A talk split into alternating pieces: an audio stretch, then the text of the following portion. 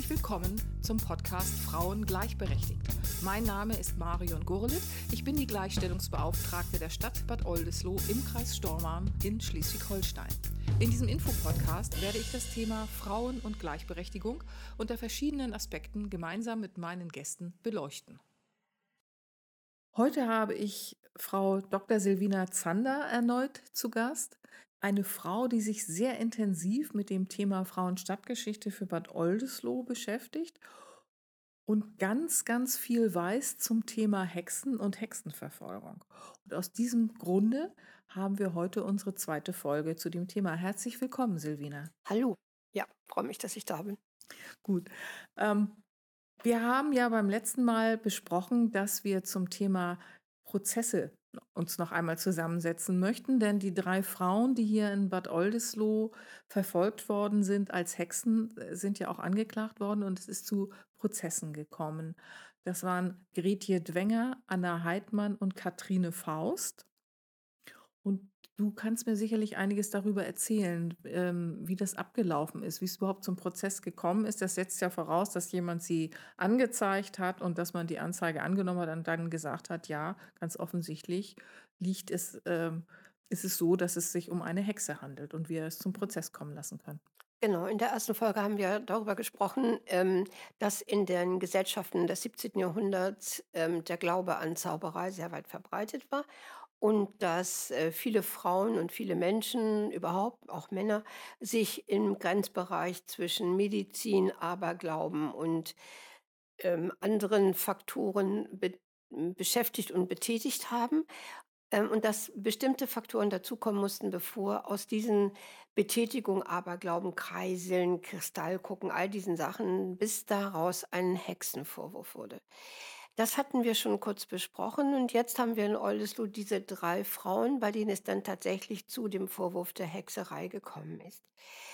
Ähm, in der Regel und auch in Oldesloe sind die Anklagen gegen diese Frauen nicht ex officio, wie man sagt, also nicht von Amts wegen erfolgt, sondern tatsächlich von Bürgern.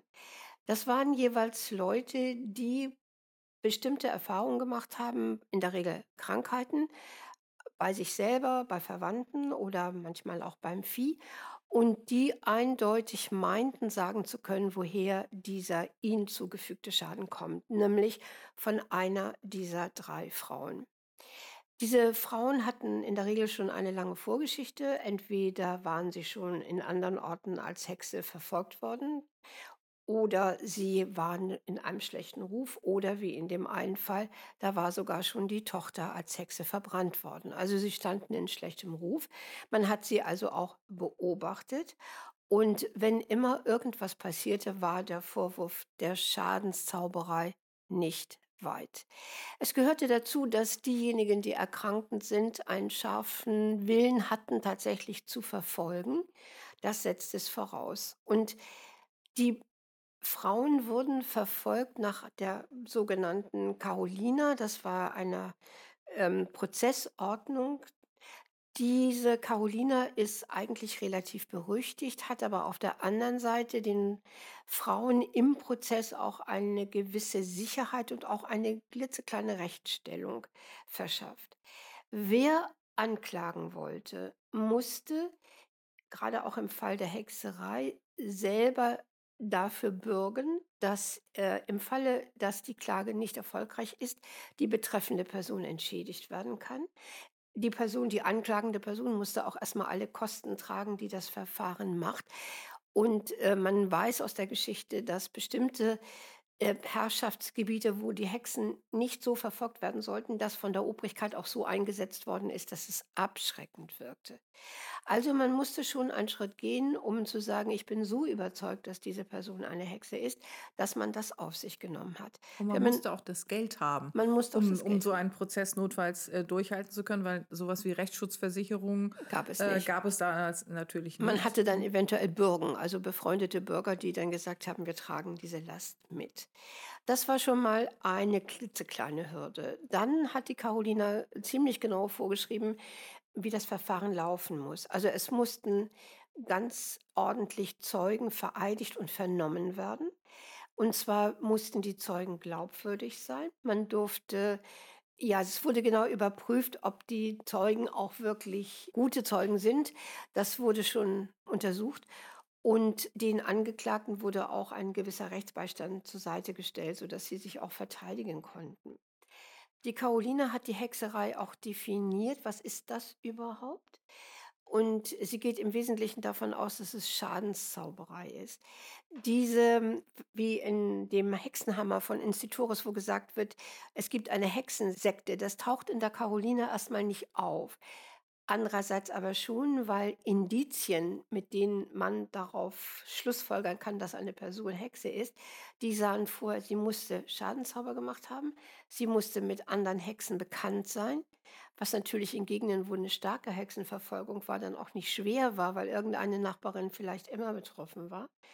Sie musste, ja, unter Umständen galt auch so Hexenmale als Erkennungszeichen. Das haben wir hier in Oldesloe aber eigentlich in den Fällen nicht. Und ja, sie musste unter Umständen musste bewiesen werden, dass sie anderen Personen die Hexerei beigebracht hat. Spielt aber bei uns in Oldesloe jetzt auch nicht so die große Rolle. Es, fokussiert sich auf jeden Fall auf den Schadenszauber und nicht so sehr auf dieses Fliegen zum Boxberg oder so. Das wird hier bei uns eigentlich gar nicht abgefragt.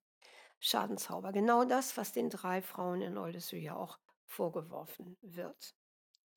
Die Carolina, und das ist eben das, was sie eigentlich so schrecklich macht, ging immer davon aus, in normalen Prozessen, kein Hexenprozessen, dass die Zeugen die Tat auch beweisen können mussten, und zwar durch Augenschein oder durch ganz sichere Indizien. Nun kann man sich vorstellen, bei der Hexerei kann es diesen Augenschein ja gar nicht geben, weil niemand kann dazu gucken, wie jemand Schadenzauber macht.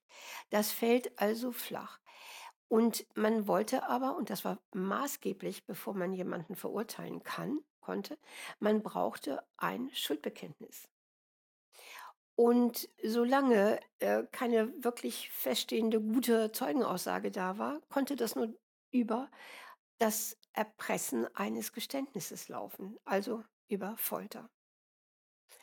Und äh, das ist, da muss man gar nicht drüber reden, natürlich ein Mittel, mit dem man viele Menschen dazu bekommt, alles zu gestehen, was die Folterer von ihnen hören wollen.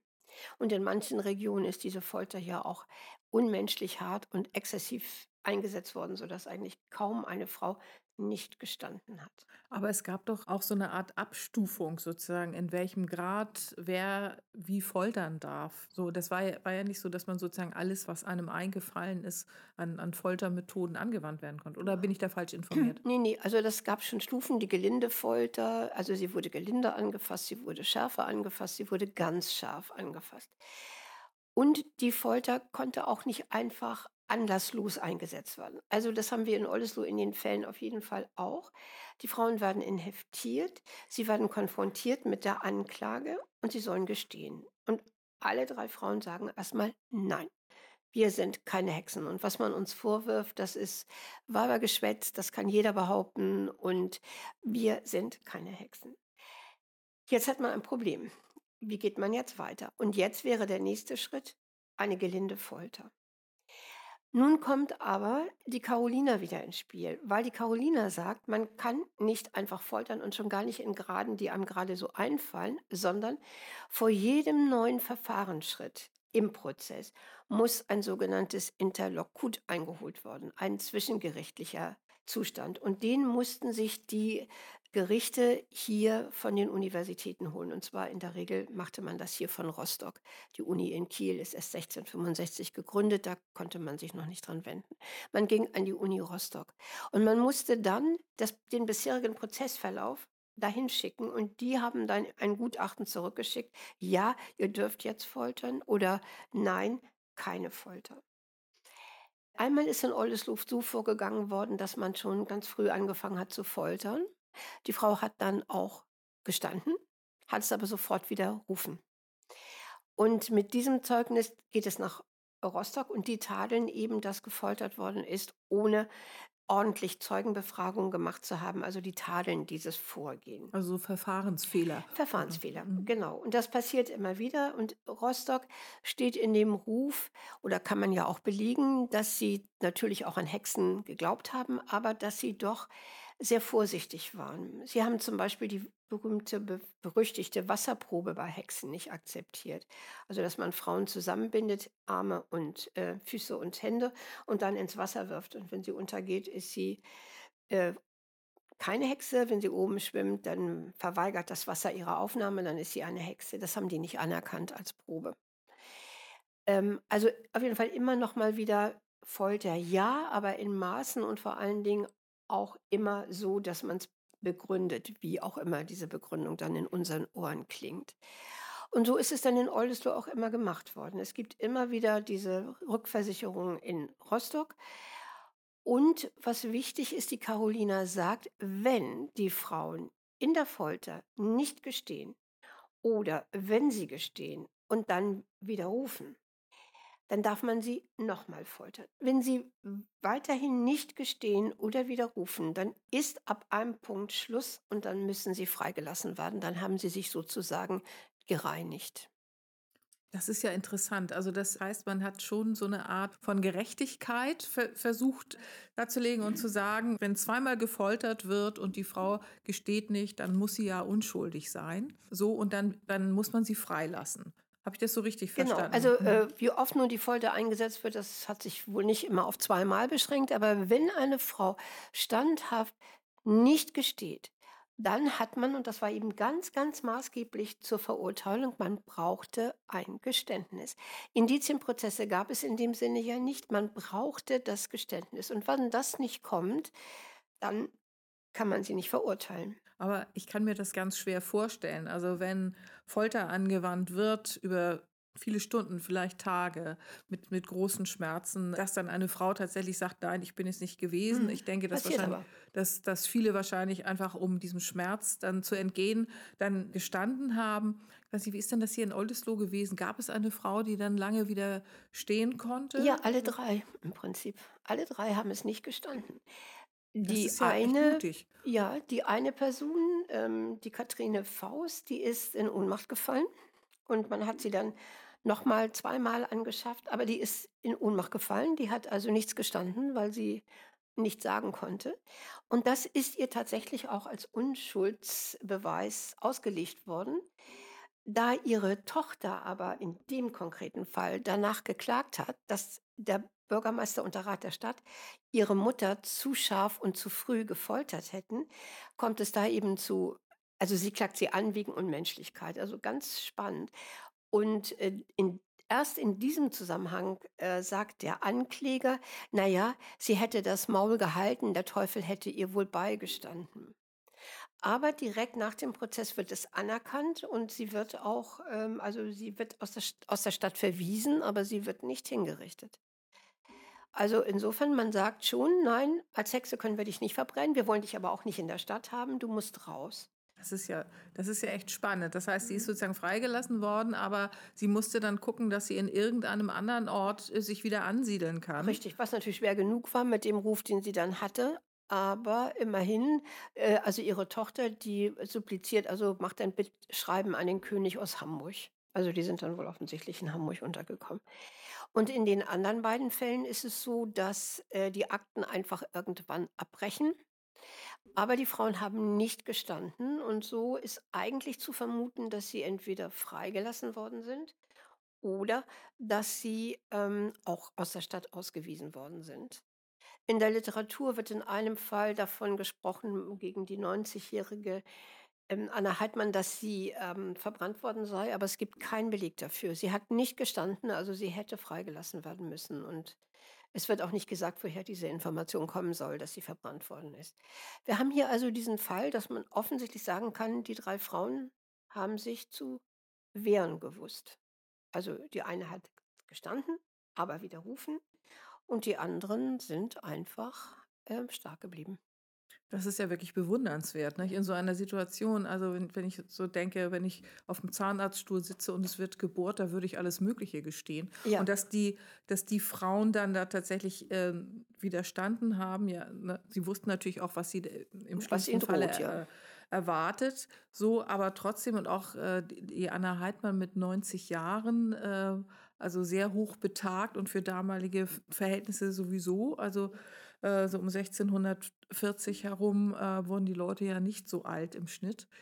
Da, das ist ja wirklich schon erstaunlich, dass sie Mhm. das äh, so hinbekommen hat. Also wirklich bewundernswert und äh, ganz toll, dass es äh, solche Frauen gegeben hat. Aber ich, ich kann es mir trotzdem irgendwie nicht, nicht so richtig vorstellen. Was ist da mit denen passiert? Gibt es da irgendwelche Unterlagen, dass man weiß, wo sie dann hingegangen sind oder sie sind sozusagen einfach verschwunden? Sie sind dann verschwunden. Also Akten, wie gesagt, die Akten brechen einfach irgendwann ab.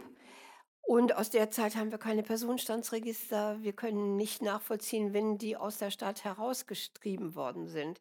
Man kann sagen, ab einem bestimmten Alter war das natürlich auch ein Todesurteil. Wenn die teilweise, also in dem Fall jetzt nicht, aber es gibt ja auch andere Kriminalfälle, wo die Menschen aus der Stadt gewiesen worden sind, manchmal mitten im Winter. Und da kann man sich vorstellen, die kommen ja nirgends unter, haben kein Essen, keine Netzwerke, nichts. Also das war schon eine schlimme Strafe. Das ist nur, dass man sie gerade nicht verbrannt hat. Aber wir können das ja nicht mehr nachvollziehen. Wenn die jetzt, sagen wir mal, in eins der umliegenden Dörfer oder Hamburg oder Lübeck oder sonst wohin versucht haben, sich durchzuschlagen, wie will man das nachverfolgen? Das wird nicht mehr gelingen. Wir können auf jeden Fall sagen, dass diese drei Frauen, alle drei, nicht auf den Kopf und auf den Mund gefallen waren. Die haben sich ja auch selber verteidigt und haben tatsächlich auch rationale Gründe angegeben, warum in ihrem Umfeld von den Menschen und Tieren, die in ihrem Umfeld dann erkrankt sind und was ihnen jetzt vorgeworfen wird, warum die denn erkrankt sind und gestorben sind. Das reicht, dass sie sagen, das Schwein ist vom tollwütigen Hund gebissen worden, dieses Kind ist an Blattern gestorben. Also, dass sie immer einen rationalen Grund zu angeben können. Oder sie sagen, die Zeugen von meinem Ankläger, das sind alles seine Verwandten und seine Dienstboten, das zählt nicht. Oder der eine äh, Verteidiger sagt, was hier vorgebracht wird, ist alles Weibergeschwätz. Und das muss man auch belegen, was man hier behauptet. Also da wird durchaus auch in unserem Verständnis rational argumentiert gegen, gegen diesen Zauberwahn und Schadenszauberwahn. Also das streiten alle drei Frauen ab, dass sie Schaden angerichtet haben. Das ist ja spannend. Und, und die Anna Heidmann, weiß man, ob die Verwandte hatte oder ob es sozusagen in ihrem langen Leben vorher schon dazu gekommen ist, dass man ihr sowas vorgeworfen hat? Also die Anne Heidmann ist sicherlich ein extrem spannender Fall. Die war ja vorher schon, die kam aus Mecklenburg und war dort schon mal angeklagt gewesen als Hexe. Und sie hat in ihrem Prozess auch gesagt, ja, ich bin schon angeklagt worden, aber auch dort habe ich nicht gestanden und bin freigelassen worden. Das hat man in Oldesloe auch so akzeptiert. Und dann macht ihre Tochter aber den Fehler, dass sie das schriftlich beibringen möchte. Schreibt also oder geht nach Mecklenburg und versucht das zu bekommen. Und dann sagt Mecklenburg, die Gemeinde, nein, nein, so war das nicht. Sie ist zwar bei uns tatsächlich gefoltert worden, aber die Folter mussten wir abbrechen, weil Krieg über die Stadt kam. Und dann ist es ihr gelungen zu fliehen. Sie ist also nicht gereinigt. Es ist nicht so, dass sie die Folter endgültig überstanden hätte. Und das ändert natürlich auch in Oldesloe auf einmal wieder alles, weil dann ist sie ja nicht frei. Und von daher gehört sie auch zu diesen Frauen schlechten Ruf und wird also das bestätigt sozusagen den Verdacht, dass sie eine Hexe ist, dass sie das schon an anderen Orten war. Wie gesagt, sie gesteht ja nicht und ähm, sie wird dann ja auch ähm, freigelassen. Also selbst der Fall aus Mecklenburg, das nimmt man ihr nicht weiter übel, dass sie da gelogen hat und äh, weil sie eben nicht sagt. Und dann ist eben, eben in dem Fall das sehr, sehr spannend, dass hier die Tochter und der Sohn, der tritt aber nicht so auf, dass die tatsächlich Schadensersatz haben wollen für die unberechtigt angeklagte Mutter. Und da über, das zieht sich über Jahre hin, leider auch ohne, dass wir ein Ergebnis haben. Schreiben die immer wieder, klagen sie immer wieder, gehen sie an den König, das ist ungerecht, unsere Mutter ist verfolgt worden ohne Grund. Äh, aber auch da wissen wir leider nicht, wie es ausgegangen ist. Aber das ist ja ganz spannend. Das ist ja anders, als ich mir das äh, vorgestellt habe, dass man tatsächlich offensichtlich im damaligen ähm, Rechtssystem versucht hat, sozusagen beide Seiten zu hören und auch die Möglichkeit da war, dass gesagt wurde, ja, die Anklage ist eigentlich nicht rechtmäßig, auch die, die Folter ist nicht rechtmäßig und man, man kann freikommen und es gibt vielleicht auch die Möglichkeit, Schadens Ersatz zu erhalten, Schmerzensgeld äh, sozusagen für die, für die erlittene, für das erlittene Unrecht und für die erlittene Folter. Also dass man sozusagen, ähm, ja, ich will nicht gerade sagen, dass es so ist, wie man, wie man heute den Rechtsstaat kennt, aber dass es ja ähm, nicht so läuft, wie man sich das landläufig vorgestellt hat. Da wird eine Frau angeklagt als Hexe und unweigerlich, egal was an Mhm. Argumenten kommt, endet sie auf dem Scheiterhaufen. Ich denke, das ist regional extrem unterschiedlich, ne? Also hier in also hier die Universität Rostock sicherlich ein bisschen ein Bremser in 'ner ganz scharfen Verfolgung. Aber insgesamt, wenn man sich so die ganzen Verfolgungsprozesse anguckt in Oldesloe haben wir ja noch einen Fall, dass eine Frau, ähm, in den Verdacht der Zauberei gekommen ist. Und natürlich, wenn man mitkriegt, das kursiert hier irgendwo, das ist natürlich extrem bedrohlich. Und in dem Fall geht der Ehemann sofort vor Gericht und versucht also diejenigen, die dieses Gerücht ausstreuen, sofort mit Strafe belegen zu lassen. Also der versucht ganz früh schon einzuschreiten. Und das gibt da gibt es ähnliche Beispiele, habe ich auch gelesen aus Mecklenburg, wo dann Frauen, die angeklagt worden sind, ihrerseits hingegangen sind und gesagt haben vor Gericht: „Meine Nachbarin verleumdet mich und die soll bestraft werden.“ Und dass das auch in manchen Fällen dann tatsächlich passiert. Also, es ist kein Selbstgänger, diese Anklagen der Hexerei. Da muss schon sehr viel davor im Vorwege passiert sein, ehe das überhaupt zu dieser Klage kommt. Und dann eben mit der Carolina gibt es halt, wie gesagt, einige Methoden und Mittel im Prozessverfahren, die das Schlimmste im Notfall verhindern können.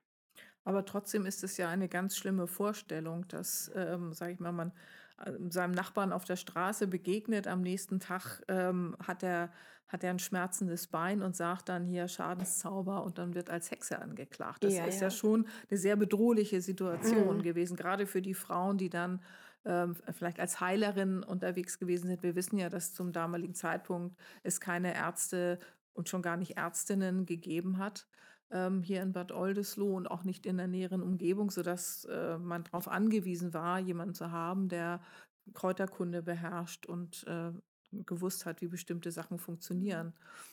Und in diesem Spannungsfeld bewegen sich die Frauen ja zum Teil auch. Also, interessant ist ja, dass in dem einen Fall die Frau von dem Geschädigten angeklagt wird, ihn verzaubert zu haben. Gleichzeitig geht man aber hin zu ihr und sagt: „Mach den Zauber bitte wieder weg.“ Also, man ist, äh, doppelt gebunden sozusagen in dem Fall. Und wie gesagt, es ist eigentlich in allen 3 Fällen nie ein einzelner Fall, der dafür zu führt. Es ist nicht so, dass aus dem Nichts heraus jetzt eine Frau jemanden anrempelt, der kriegt in der Nacht 'n Schlaganfall, ist halbseitig gelähmt und sagt, das ist Hexerei. Sondern die Frau hatte vorher schon ganz viele Sachen, die sie verdächtig machten. Also, das ist ganz, ganz wichtig.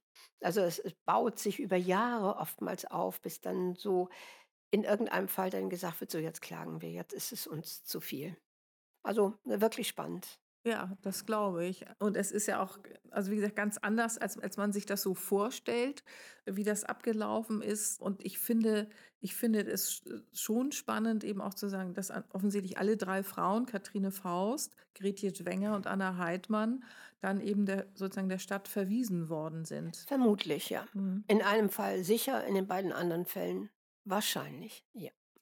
Und und weißt du, äh, sozusagen, welches Gebiet hat die Universität Rostock abgedeckt Äh, ungefähr? sehr breit. Also, natürlich den ganzen mecklenburgischen Raum, Norddeutschland, aber auch darüber hinaus. Es war 'n bisschen offen, an welche Universität man sich wandte. Ähm, hier in Oldesloe hätte man sich zum Beispiel, glaube ich, jetzt auch an Lüneburg wenden können. Die galten aber als ziemlich streng in der Verfolgung von Hexen. Also, das hängt auch von der Uni ab, was man für Gutachten bekommt. Greifswald hatte auch 'ne Universität, die Gutachten machte, die waren auch weniger liberal als die Rostocker. Also, man konnte schon allein mit der Uni, an die man sich wendet, mit den Interlokuten, hat man schon steuern können so 'n bisschen, wie das Verfahren weitergeht, ne? Das ist spannend. Und wie viele Leute haben hier ungefähr so in Oldesloe gelebt? So 3.000 zu dem Zeitpunkt oder bisschen Ja, mehr? so ungefähr, ja. Genau, also heute sind wir ja bei Ja. 25.000 Menschen, die hier in Bad Wenig. Also, man kann sagen, die meisten Menschen hier in der Stadt kannten sich irgendwie. Also, man wusste schon, wer wer ist und wo wer wohnt und Gerüchte haben sich dann eben auch schnell verbreitet. Genau, also, es ist wirklich ein ein unglaublich spannendes Thema und du kannst es ja auch ganz toll erzählen. Also, ich bin immer ganz begeistert, wenn ich dir so lausche und denke, so, da hätten ja meine Geschichtslehrer sich auch mal 'ne Scheibe abschneiden können. Vielen herzlichen Dank. Gibt es noch etwas, wo wo du sagst, das möchte ich gerne noch noch erzählen, äh, zum Thema Hexenprozesse? Haben wir irgendwas vergessen noch? Ja, was man vielleicht noch, um das Ganze nicht ganz so relativ erfreulich in Anführungsstrichen enden zu lassen, muss man natürlich sagen, wenn jemand gefoltert wurde und wir wissen jetzt für Oldesloe natürlich nicht konkret, wie und was gefoltert worden ist, muss man sagen, die betreffende Person hat, wenn sie Pech hatte, natürlich schon Schäden davongetragen. Also, grade bei dem Aufspannen, da konnten Gelenke ausgekugelt werden und so oder so war das natürlich ganz, ganz hart. Also, die Schmerzen waren ja nicht weg, wenn die Folter vorbei war, die blieben ja. Und grade wenn man sowieso schon alt war und schon vielleicht geschwächt und dann kommt das noch mal obendrauf. Es gibt ja auch Menschen, Frauen, die dann unter der Folter schon gestorben sind. Also, man muss einfach sehen, ähm, es bleibt ein unheimlich grausames Prozedere und für die Betroffenen, die in die Anklagemühle kamen, auf jeden Fall nicht abzuschütteln und in der Regel wohl doch mit sehr starken Folgen behaftet. Also, auch die Ausweisung, wie gesagt, ist kein Kinderspiel. Das glaube ich, also 'ne ganz, ähm ganz schlimme Geschichte und wir können froh sein, dass wir hier bei uns mit der Hexenverfolgung und mit dieser Art der Befragung und der Folter dass wir damit durch sind. Ja. Und ich denke, dass die 3 Frauen, die hier als Hexen angeklagt und verfolgt worden sind, es mehr als verdient haben, dass wir hier in Bad Oldesloe nach ihnen Straßen benannt haben. Auf Es war jeden Fall, ne, es ja. waren ja die ersten Frauen, nach denen Straßen benannt worden sind. Mittlerweile haben wir um die 20 F äh, Straßen, die nach Frauen benannt worden sind, aber das waren die allerersten. Also, ich bedanke mich sehr herzlich bei dir. Bitte, Es war wieder bitte. einmal sehr spannend und ich hoffe, dass wir bald wieder zu einem weiteren Thema zur Frauenstadtgeschichte zusammenkommen. Vielen herzlichen Dank. Ja, bitte. Alles Gute.